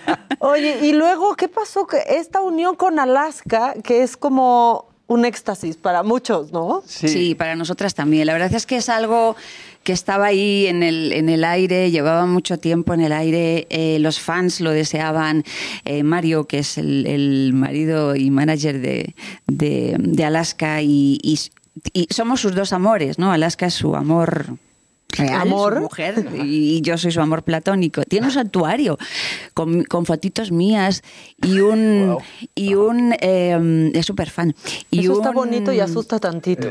no, no, depende. Con, con Mario no asusta, no, él lo hace con todo el cariño. Y una, una colilla, que no, en, algún, pues en algún momento que yo fumaba, hace muchos años, le di, entonces dejé los labios así Ana, sí rojitos. asusta tantito, como que guarda la colilla desde hace años. Tiene mi DNA ahí guardados. O sea, O sea, sí está bonito, pero asusta tantito.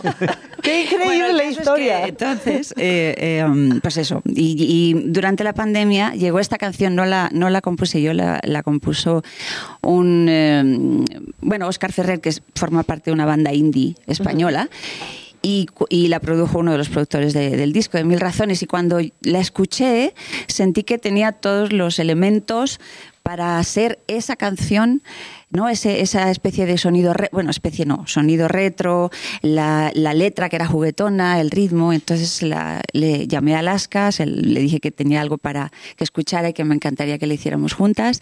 Le encantó. Y, y bueno, que no pudimos grabarla juntas, sí hicimos el vídeo juntas. Eso sí tenía que ser juntas. Y creo que el esposo de Alaska y muchos van a estar felicísimos por el final de ese video. Sí, bueno, gritó y todo, de hecho. o sea, él cumplió su sueño. Sí, Porque estaba allí, de hecho está, tiene ahí su, su momento estelar en el, en En el el vídeo. vídeo. Tenía que estar, Mario tenía que estar.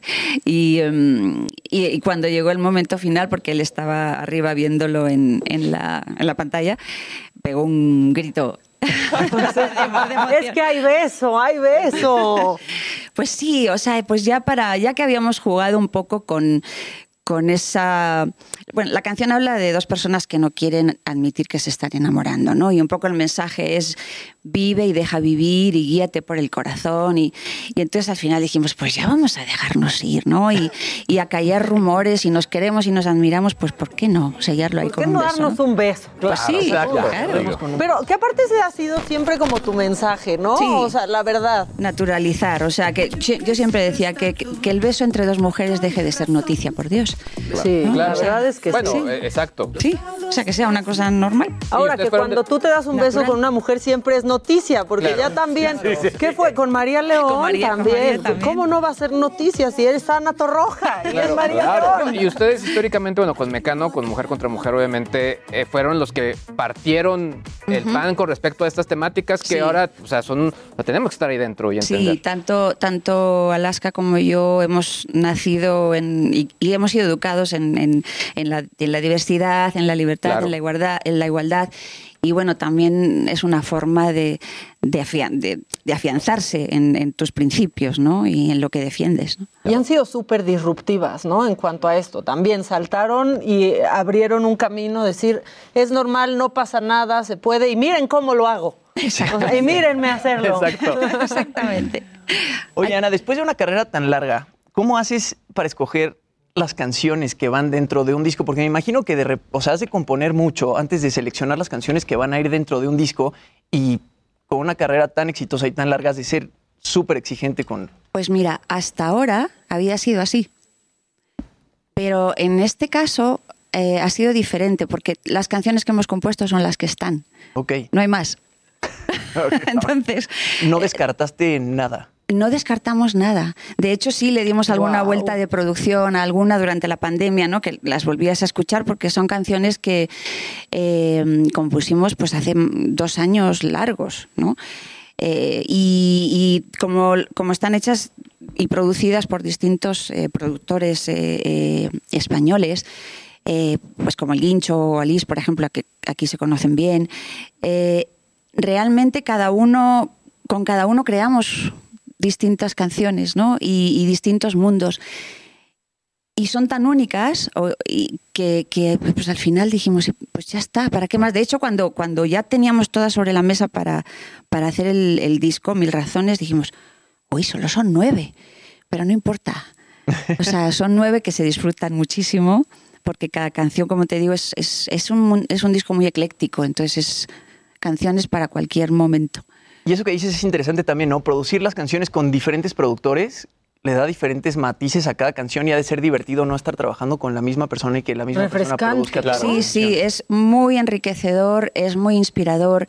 Son además gente que tiene clarísimo eh, por dónde se tiene que ir, eh, son muy, muy osados y, arriesgados, no, no hay, no hay límites a la hora de crear y eso a mí me encanta, ¿no? eso me divierte, además lo disfruto mucho.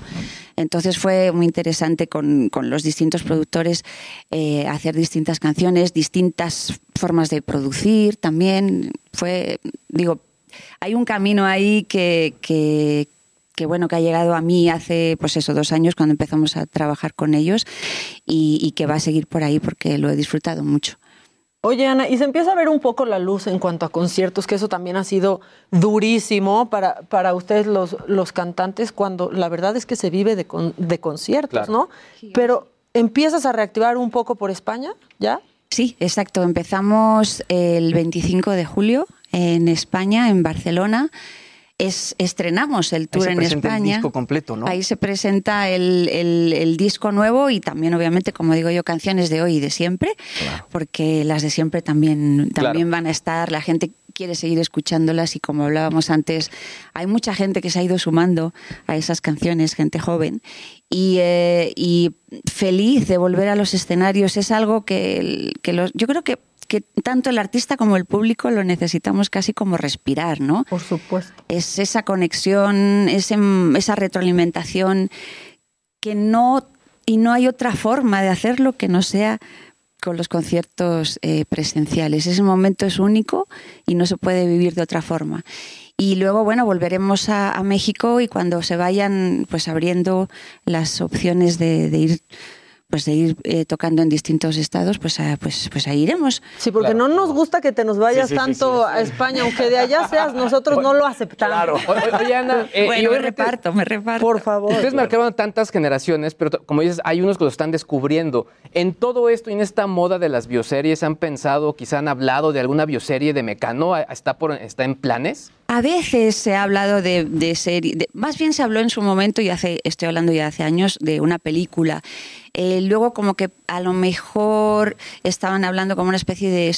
No biopic, pero como tipo mm, la de Michael Jordan, así Ah, como claro. medio Ah, muy documental de eso. Exacto. Sí, Claro. exacto. Como una docuserie, ¿no? docuserie, docu, claro. algo Oye, Ana, así, que pero decías- hoy por hoy no hay nada. O sea, hay con Ni rumores, pero reencuentro. ¿verdad? Que descartadísimo. ¿Los vieron? ¿Se vieron No creas que pregunté, yo es la Claro, gente. en- es la gente. Bueno, Claro. puedes preguntar, está permitido.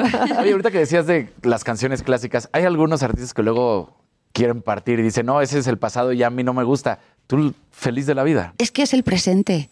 Si fueran Claro, canciones que claro. no que no estuvieran vivas y, y actuales y, y que la- y lo que hablaba antes, ¿no? Que, que haya gente joven que las esté descubriendo ahora, pues hace, o sea, si no fuera así, pues a lo mejor lo me lo pensaría, pero realmente son canciones que están vivas y actuales como si hubieran nacido hoy, ¿no?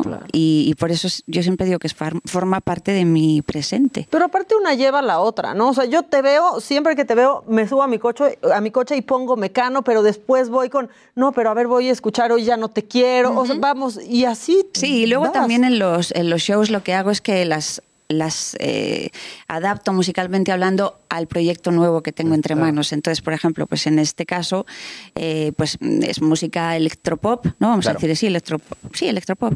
Y así he hecho los arreglos de, de las canciones eh, de, de antes, de Mecano, ¿no? Y, y- y lo, y lo admiten muy bien porque además nacieron con la electrónica de los Exacto. 80. Claro, entonces- es que Mecano tampoco suena a- antes. ¿no? No, Esto que decías es de las buenas bandas. Sí. Sí. Y ahora aquí está, hoy no me puedo levantar, por ejemplo, y está sold out cada fin de semana. Sí, sí, no, ¿No? es increíble que haya, que haya vuelto y además con María, con María que hablábamos antes de ella. Mari, solo hay una María, es María. María es María. María, María es María. La verdad, y escucharla cantando tus canciones también debe de ser. ¿Ya la viste? Esta vez no, todavía no. Y yo, pues vamos, haciendo plan, Venga. queriendo hacer plan con Ana. Pues vamos, Ana. Claro Oye, sí. pero pues ya me están avisando aquí que nos vas a cantar. Y pues yo no, yo no desperdicio, o sea, la oportunidad de escuchar a Ana claro. Torroja y la gente que nos está viendo y escuchando por la radio te quiere escuchar cantar, Anita. Perfecto, pues para todos hora y cuarto. La canto yo sola hoy, claro, Alaska no está, pero bueno. Dicen aquí que hacemos el final Abren del video. eso. No es cierto, es cierto. No, pues ahí la tienen en las plataformas y tienen el video. Por cierto, llegamos a un millón. Muchísimas gracias Eso. de visualizaciones en- YouTube en una semana y poquito. O sea que estoy muy feliz. Muchas Que gracias eso es a un todos. gran no sé récord. dónde está la, la, la cámara. Pero te- ¿sabes qué? No te importa, cacho. nada, Todas son para igual. ti, Todas son todas son tuyas. Pues tú pásale, Ah, el, set es tuyo. Muchas gracias, Ana. Es increíble gracias. tenerte aquí. Esto no, no me hace falta. Pues te lo quitamos. Lo quitamos. Aquí, ¿no? Sí. No, yo que me estoy tapando, ¿verdad? Me recuerda al cuerpo. Cogimos la autopista, vivimos día a día, como si fuera el fin.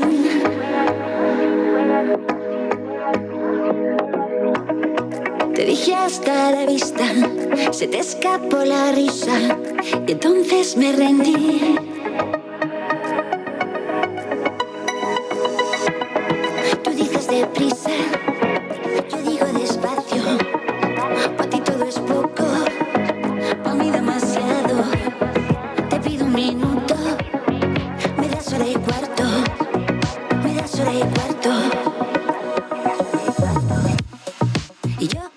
Del trato a la razón.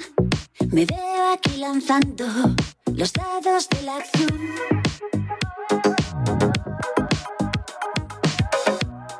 Que poco me ha durado guardarme el corazón.